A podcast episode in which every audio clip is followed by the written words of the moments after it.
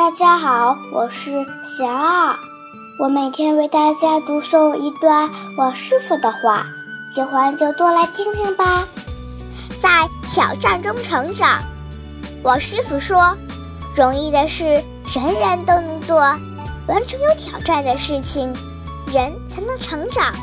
一直舒舒服服、轻轻松松，人只会越来越懒散，变成一滩烂泥。先把心力提起来，然后在工作中学会制定规划，提高效率，战胜困难，慢慢人的能力就锻炼出来了。大家有什么问题想问我师傅的，请给贤儿留言，贤儿会挑选留言中的问题，代为向师傅请教，